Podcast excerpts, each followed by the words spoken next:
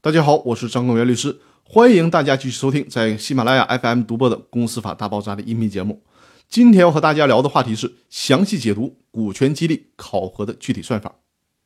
连续四期说了股权激励的考核要素，那么考核的指标确定了，到了年底就应该按照考核指标去兑现具体的股权激励成果了。那应该如何计算呢？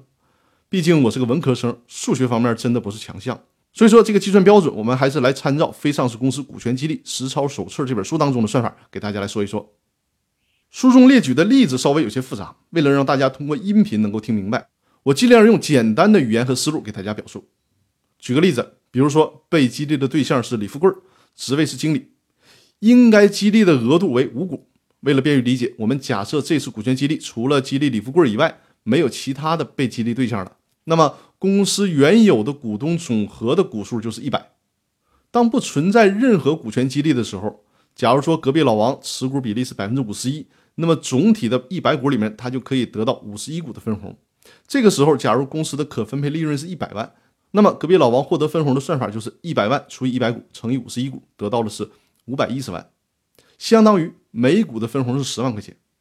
但如果有股权激励了，那么就需要一个算法了。这个算法我在第四百三十一期的音频《虚拟股权的无限激励法》当中和大家讲过，大家可以找到这一期的音频再去复习一下。简单的说，假如给李富贵定的是达到激励目标奖励五股，那么股东获得分红的算法就需要改一下了。算法就是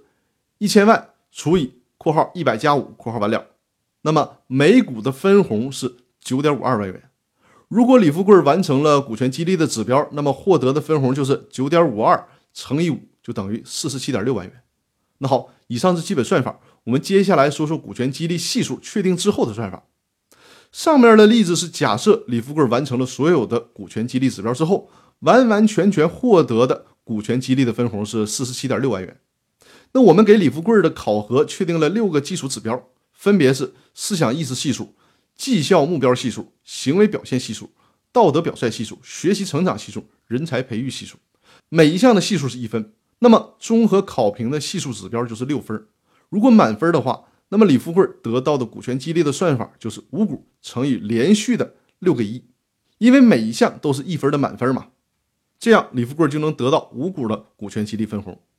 那如果最终考核没有得到满分的话，假设在最后一个人才培育这项的系数只有零点八分，那么李富贵所能得到的股数就是五股乘以一乘以一乘以一乘以一乘以一，就是先连续乘以五个一，那五个一的系数是满分的，最后再乘一个零点八，就是最后一个考核系数零点八。那么五股乘以连续五个一，再乘以一个零点八之后，就剩下四股了。